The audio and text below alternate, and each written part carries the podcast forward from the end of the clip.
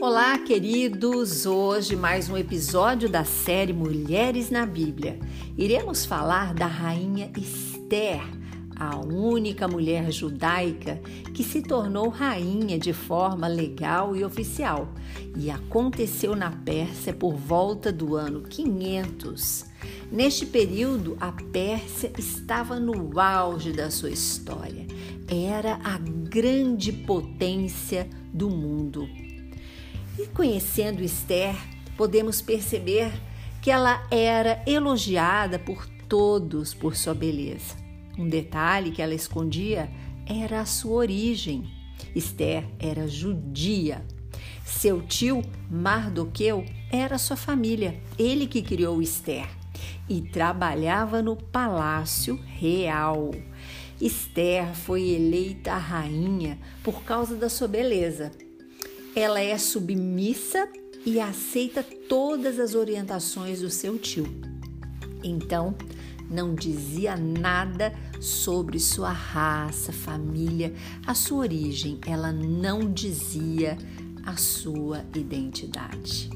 Mas um decreto de exterminação dos judeus foi aprovada pelo rei e enviada para toda a província.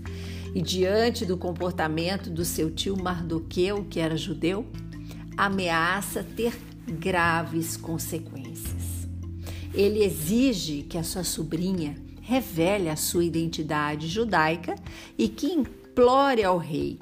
Ele diz a Esther: Não imagines que serás a única entre todos os judeus a escapar, por estares no palácio chama a sua sobrinha a ser solidária com o povo judeu. Esther aceita a missão e pede para o tio reunir todos os judeus. Ela faz um pedido especial: que seu tio jejue por ela, sem comer e sem beber três dias e três noites. E diz que fará o mesmo com as criadas. E depois disso, apesar da lei, ela vai encontrar o rei e diz ao tio: Se tiver que morrer, morrerei.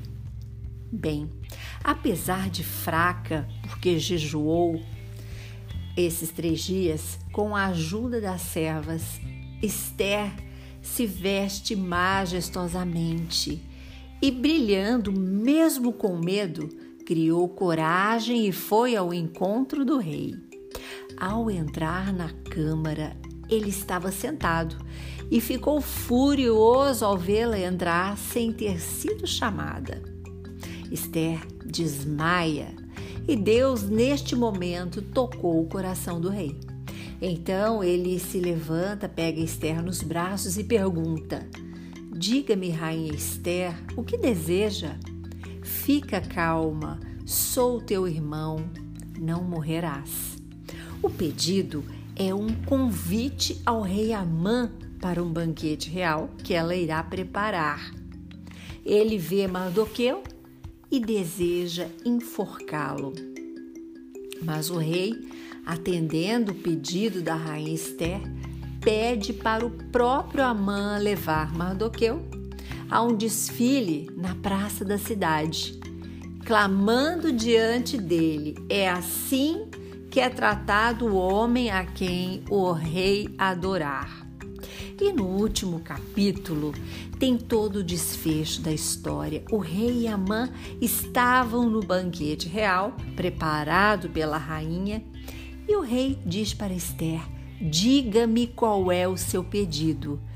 Ainda antes de saber o que é, confirmo que ele será atendido, mesmo que seja metade do meu reino, tu o receberás.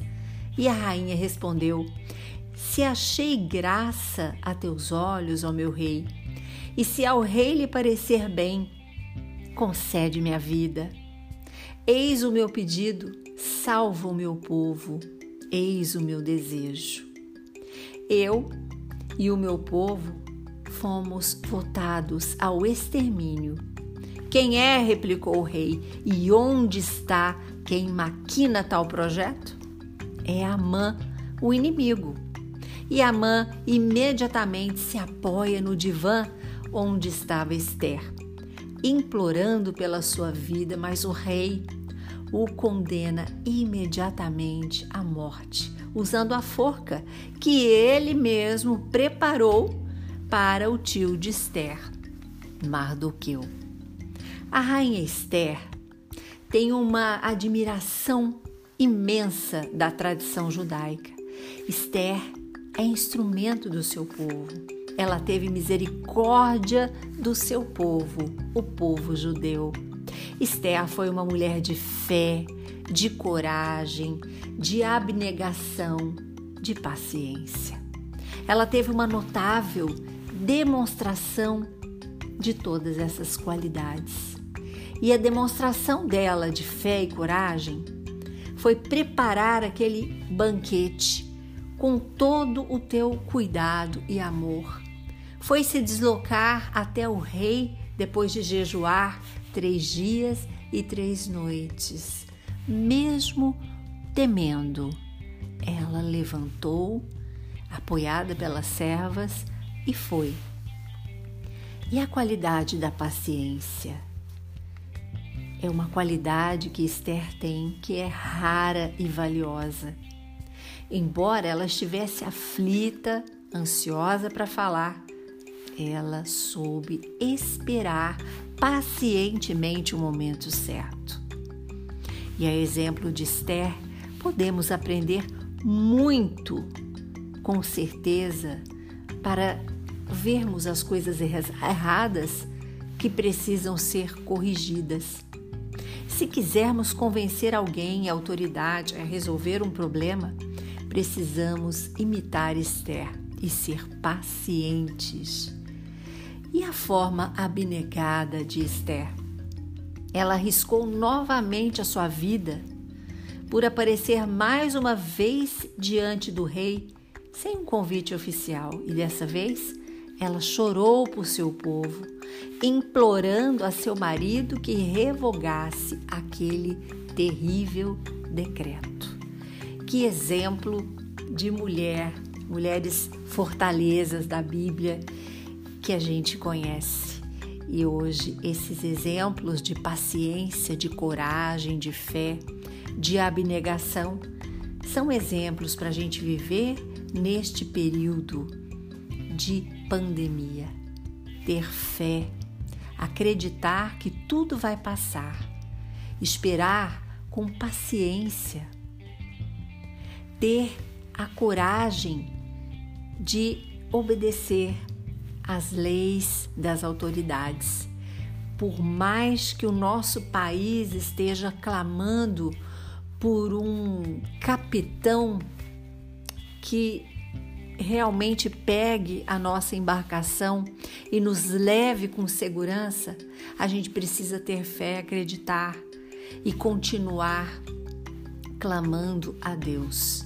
Como Esther fez pelo povo judeu, clamemos a Deus, o nosso Rei e Salvador, pelo povo brasileiro que neste momento passa por esta pandemia com um navio à deriva, porque o nosso capitão realmente está deixando a desejar.